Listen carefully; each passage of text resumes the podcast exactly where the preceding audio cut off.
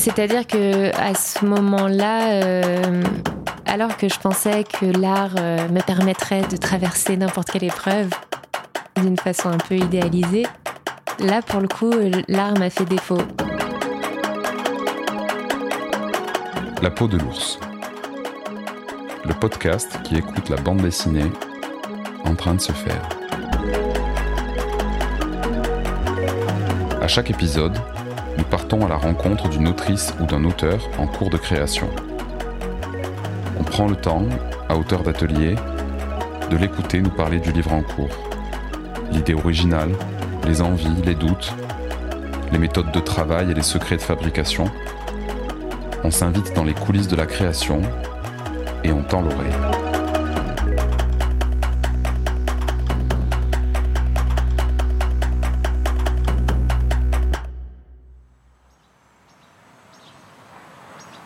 Pour ce tout premier épisode, on passe les Alpes pour retrouver Juliette Mancini qui nous ouvre les portes de son atelier Genevois.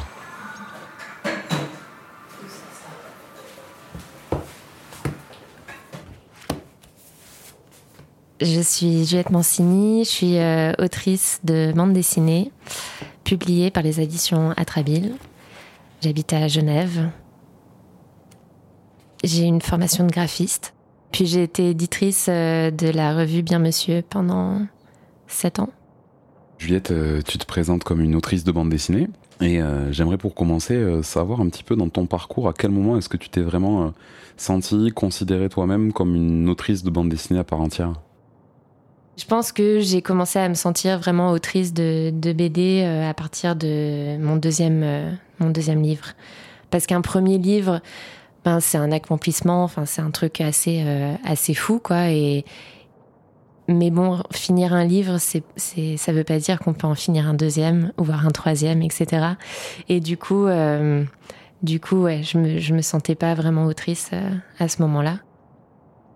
Et puis, d'être capable de finir un deuxième livre, là, je me suis dit, ah, ça y est, je, je, je suis une professionnelle, je peux continuer. voilà. Concrètement, du coup, ça s'est passé comment cette transition euh, entre de la chevalerie et, le projet suivant? Après de la chevalerie, j'avais j'avais aucune idée de ce que j'avais envie de raconter. Enfin, j'avais vraiment aucune idée. et c'est pour ça aussi que je me sentais pas tellement autrice et que je me disais bon bah j'ai raconté tout ce que j'avais à raconter dans mon premier livre et maintenant je vais plus en faire. Et puis j'ai commencé, enfin c'était à peu près au même moment que qu'on a commencé euh, Bien Monsieur. Et euh, les petites histoires que je racontais dans Bien Monsieur, je me disais, ah, mais peut-être que ça peut devenir un deuxième livre. Puis à ce moment-là, j'en ai parlé avec euh, Daniel Pellegrino, mon éditeur de chez Atrabile, qui, qui m'a dit hum, non, non, c'est pas, c'est pas aussi bien. C'est... je, je, pense qu'il avait complètement raison et, et, voilà, et puis que j'avais besoin de plus de temps pour savoir quoi raconter parce qu'en plus euh, je trouve que quand même globalement écrire des BD c'est assez laborieux. Et euh, ça demande beaucoup d'énergie et pour arriver au bout d'un projet ben voilà ça faut avoir euh, une envie très forte. Et en tout cas pour moi. Et du coup du coup j'ai envie de faire que des, des, projets dont je suis sûre que qu'il m'est nécessaire de les raconter donc voilà, donc après, euh, quand je me suis lancée sur Éveil, une fois que j'ai compris un peu ce que en train de, ce qui était en train de, sortir de mes premiers dessins, de mes premiers textes et tout ça, euh, euh, ça à ce moment-là, j'en ai parlé à Trabille et puis là ils m'ont dit ok, ouais. Bon, ils m'ont quand même dit oh là là, encore une histoire d'adolescence, mais bon, tu fais ça différemment, c'est vachement bien. Continue. Et oui, bah, justement, les, les éditions Atrabile, euh, on, va en reparler, euh, qui sont les éditions genevoises avec qui tu travailles euh, depuis ton premier livre, de la chevalerie. Et justement, en 2016, quand tu arrives chez eux, tu, n'es pas simplement autrice, parce que tu es à la fois graphiste, hein, depuis de, par ta formation, et également éditrice, puisque l'aventure Bien Monsieur a déjà commencé en, 2015. Du coup, comment s'est passée cette collaboration? Comment se passe encore cette collaboration avec Atrabile Alors c'est drôle parce que pour De la Chevalerie, je comme en plus c'était mon premier livre, alors j'avais en tête, je sais pas, je me disais ah oui j'ai envie qu'il soit comme ci, comme ça, que ce soit tel papier en couverture et tout, et, et tel visuel, etc. Et puis et puis chez Atrabile ils étaient ah oui alors c'est ton livre, hein, mais c'est aussi le nôtre. et puis, ben, faut que ça rentre dans la ligne éditoriale d'Atrabile. Et puis, du coup, ben, alors, ils ont fait euh, un pas vers moi, carrément. Ils ont été hyper à l'écoute et tout ça. Mais c'est vrai que maintenant, je suis beaucoup plus détente. Enfin, j'ai moins. Je pense que quand, quand, on commence comme ça et puis qu'effectivement on a déjà un parcours en graphisme, on, a envie de faire le livre, le livre de nos rêves, quoi. Et puis, euh, Ouais, bon. Effectivement, on fait partie d'une famille avec une identité euh, visuelle, etc.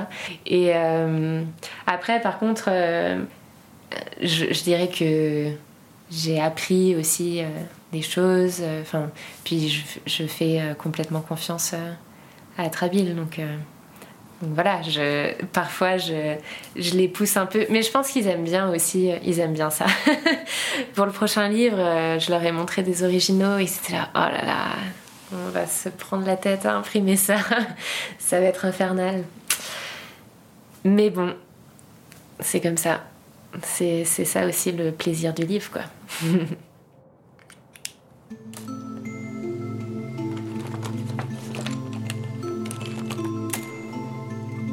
Alors j'aimerais bien que l'on évoque le projet sur lequel tu es en train de travailler actuellement. Que tu nous en dises d'abord pour commencer peut-être un, mot de présentation générale avec euh, les points de départ, euh, les questionnements en cours, les pistes qui ont été euh, suivies ou abandonnées, enfin que tu nous dresses un premier état des lieux de, de ce projet, là où il en est au moment où l'on se parle. Je travaille en ce moment sur un nouveau projet qui s'appelle pour l'instant Devenir Falaise qui est un projet euh, qui va parler de la mort euh, et du deuil, mais euh, que j'ai envie d'aborder d'une façon plutôt métaphorique. c'est un projet qui a commencé sous forme vraiment visuelle à la base, à un moment où j'avais perdu un peu le, goût du dessin, ou en tout cas j'avais pas un désir très fort de, de dessiner, et puis mais bon, il fallait quand même dessiner parce que j'avais des boulots de commande, etc. Et euh, pour me remettre un peu euh, dans le bain, je, m'étais mise à faire des peintures pour juste être euh, dans la couleur, dans la, matière et puis en fait remplir des pages assez rapidement et sans sans nécessité de raconter quelque chose. Enfin voilà, vraiment un truc juste pour le plaisir visuel. Et puis il y a un motif qui a émergé petit à petit, qui était le motif de la falaise. En tout cas que moi je voyais euh, de cette façon-là. Donc j'ai eu une série euh, de, falaises et puis euh, petit à petit j'ai commencé à... Enfin ça a commencé à se structurer autour de, de la mort, de la disparition. Et j'ai commencé à faire des dessins euh, autres, là aussi de choses que j'avais, qui me venaient en fait sans vraiment euh, réfléchir, des choses que j'avais envie de dessiner. Et j'ai commencé à faire des, juxtapositions d'images qui ont commencé à créer un début de narration ou quelque chose, une sorte d'univers un peu, euh, un peu métaphorique quoi, autour de la perte.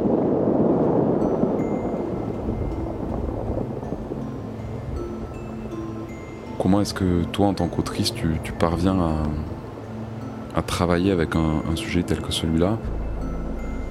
L'approche euh, métaphorique que je voulais euh, avoir, c'était euh, pour prendre un peu de distance par rapport au sujet. Parce que c'est un, un, projet qui a émergé suite au décès de ma mère. Et effectivement, passer par par le dessin et par juste euh, une recherche sensorielle, vraiment c'était déjà une façon de. une tentative de sortir un peu de, de l'état de sidération, d'horreur, de, enfin voilà, d'indicible face à une perte. Et puis euh, le texte, il est revenu euh, enfin avec le temps, ben, les choses sont, on sort de l'indicible, quoi.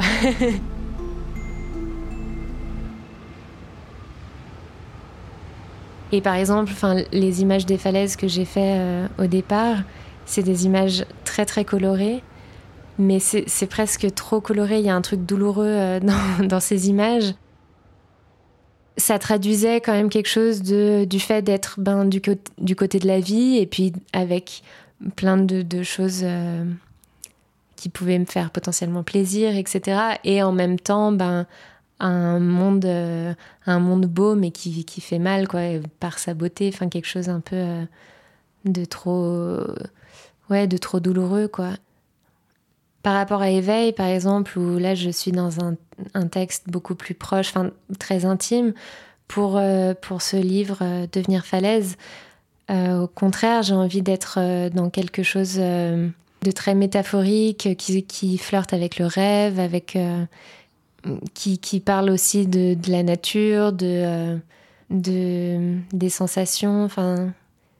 Parce qu'au final, ça va parler beaucoup de la vie et des et des plaisirs, et notamment des plaisirs sensoriels.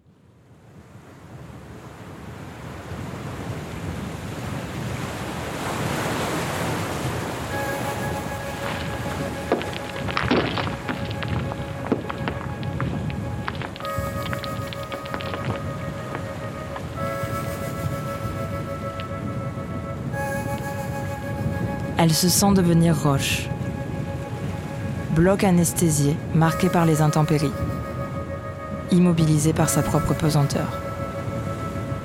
Elle s'imagine falaise, point de contact avec la mer. Solide, mais s'effritant peu à peu. Elle se voit accrochée à la paroi, prise de vertige, regardant l'eau se retirer au gré de la marée. Elle voudrait plonger dans sa mer, elle se sent à l'aise, entourée de rochers. Elle aime leur contact rugueux et leur silence. Elle se fond dans le paysage. Depuis l'événement, les mots l'ont quittée.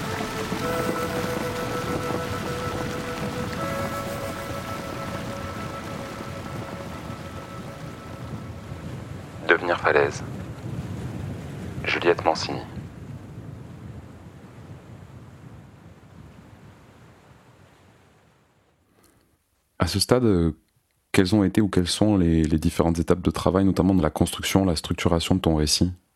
J'avais fait euh, deux histoires dans Bien Monsieur euh, qui parlaient de, dépression et puis de d'injonction au bonheur en fait. Et puis donc j'avais un peu des petits bouts d'histoire, des, visuels, des choses qui, étaient euh, connectées par euh, mon vécu personnel, mais voilà, où je me disais, ah, il y a peut-être un début de puzzle à assembler, c'est peut-être des choses qu'on peut regrouper dans, dans, un livre. Et euh, j'ai pu faire une résidence de deux mois à Maison Fumetti, à Nantes. Et du coup, ça a été vraiment deux mois pour mettre de l'ordre dans ce que j'avais fait et commencer un un début de scénario, quoi. Et, euh, et ça a fonctionné parce que j'ai eu un début de scénario. Enfin, j'ai commencé à, structurer un peu euh, ce récit qui est encore.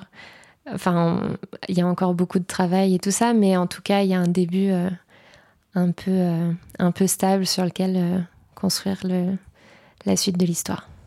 J'accumule des idées et puis je les élimine au fur et à mesure. Est-ce que tu les testes, ces différentes idées?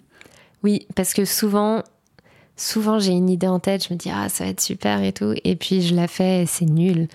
Et en fait, euh, c'est pour ça que je prépare pas beaucoup, c'est que souvent quand je prépare, je suis très déçue du résultat, alors que euh, si je laisse un peu les choses venir, euh, je trouve ça plus intéressant. Enfin, je me dis ah, je suis, je vais à ma rencontre, à ma propre rencontre, et puis on voit ce qui en sort.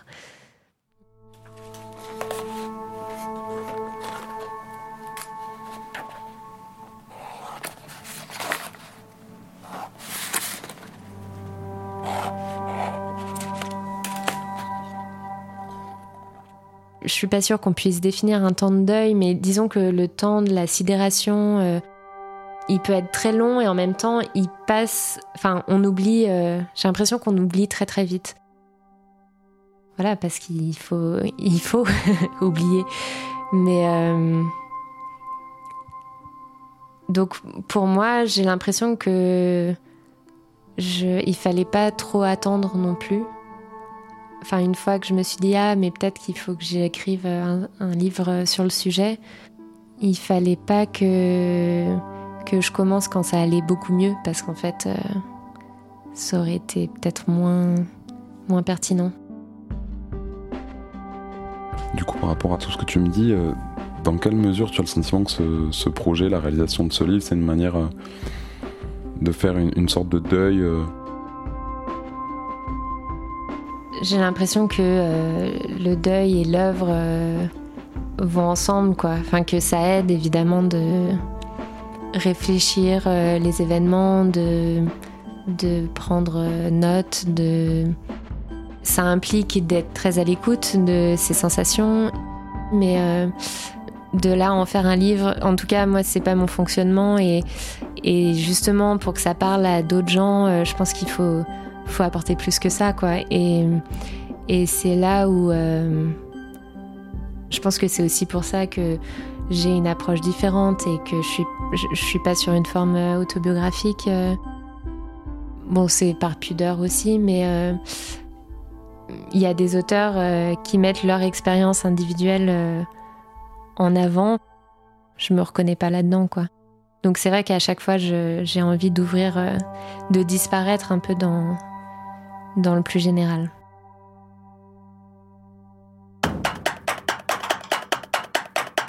La peau de l'ours avec Juliette Mancini. Cette dimension générale que tu cherches à donner à ton récit euh, pour, pour sortir justement du côté individuel, est-ce qu'elle va être prise en charge par euh, certains éléments du récit? Je pense par exemple à, à la figure du cœur antique euh, dont tu m'as parlé.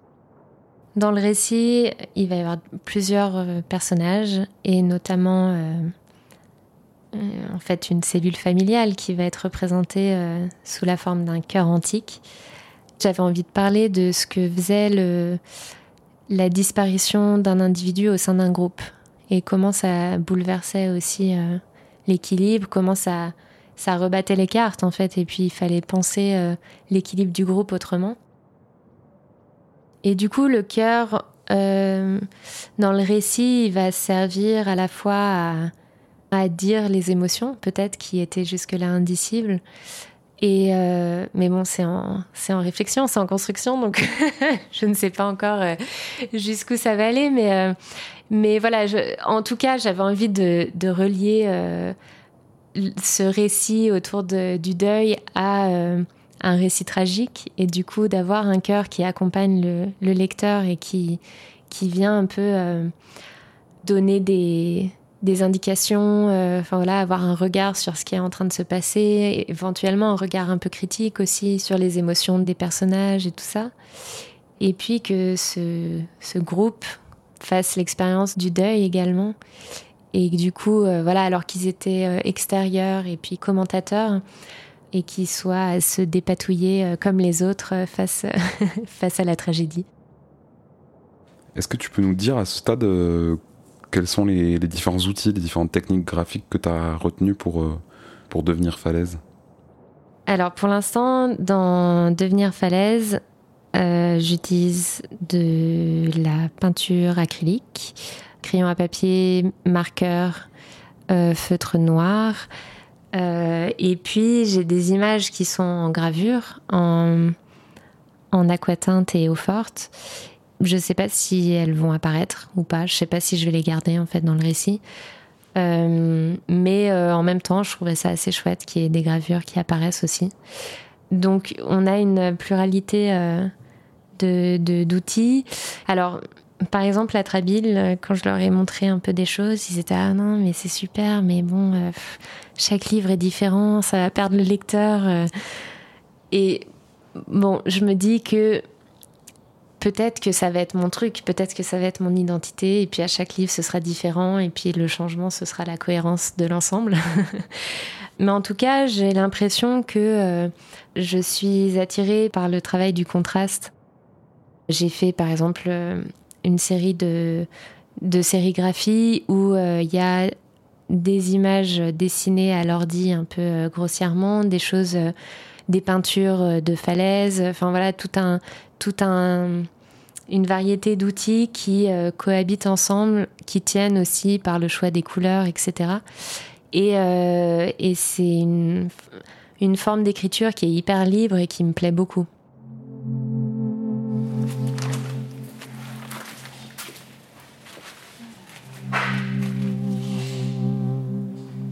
Est-ce que c'est important pour toi le lieu dans lequel tu travailles? Est-ce que tu as l'impression qu'il y a des conditions de travail qui sont euh, déterminantes pour toi euh, lorsque tu es en train d'écrire une bande dessinée? Idéalement, euh, je crois que j'aimerais avoir un lieu à partager. Quand je vivais à Paris, j'avais un, atelier à Aubervilliers avec d'autres créateurs et c'était génial. Enfin, c'était vraiment une ambiance hyper stimulante et puis avec des gens qui faisaient des choses très différentes, mais mais une curiosité pour les travaux de chacun chacune et, du coup il y avait de l'échange, on faisait des expos, des trucs comme ça.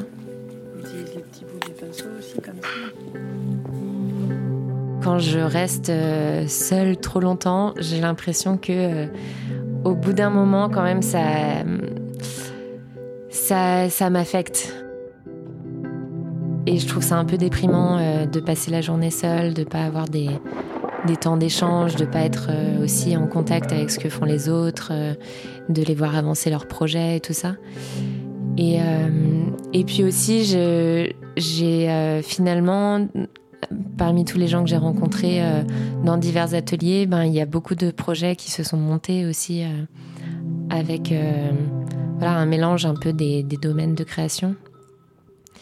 Et, et ça, c'est chouette. Ces autres que tu évoques, ça me, ça me fait penser un peu inévitablement à la, solitude dans laquelle on se trouve euh, lorsqu'on est dans un travail de création. Comment on fait lorsqu'on est en train d'écrire et qu'on rencontre une difficulté, un obstacle? Est-ce que ça va de soi de réussir à se faire confiance euh, quand on est en train d'écrire?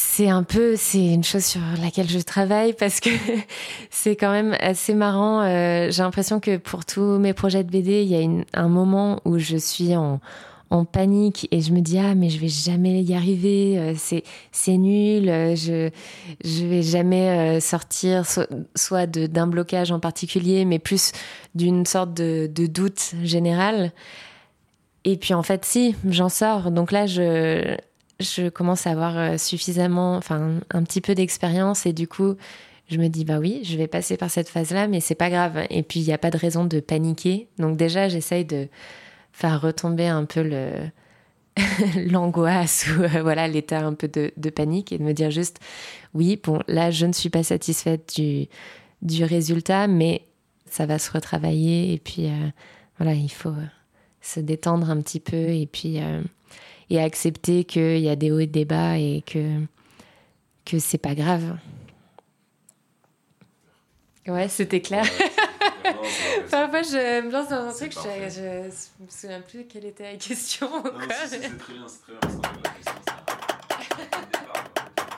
Merci beaucoup, Juliette, de nous avoir euh, ouvert les portes de ton atelier. Ainsi s'achève ce premier épisode de La peau de l'ours. On vous donne rendez-vous le mois prochain à l'ombre des tours d'une ville nouvelle pour parler d'enfermement volontaire, de jeux de lumière et de canards qui parlent. La peau de l'ours est un podcast imaginé par Amandine Doche et François Poudevigny pour prolonger le plaisir du festival BD Colomiers. Réalisation et entretien François Poudevigny. Création visuelle Amina Bouagila. Création sonore et mixage Arnaud Forest sur une musique originale de Fun Fun Funeral. Podcast réalisé avec le soutien de Toulouse Métropole.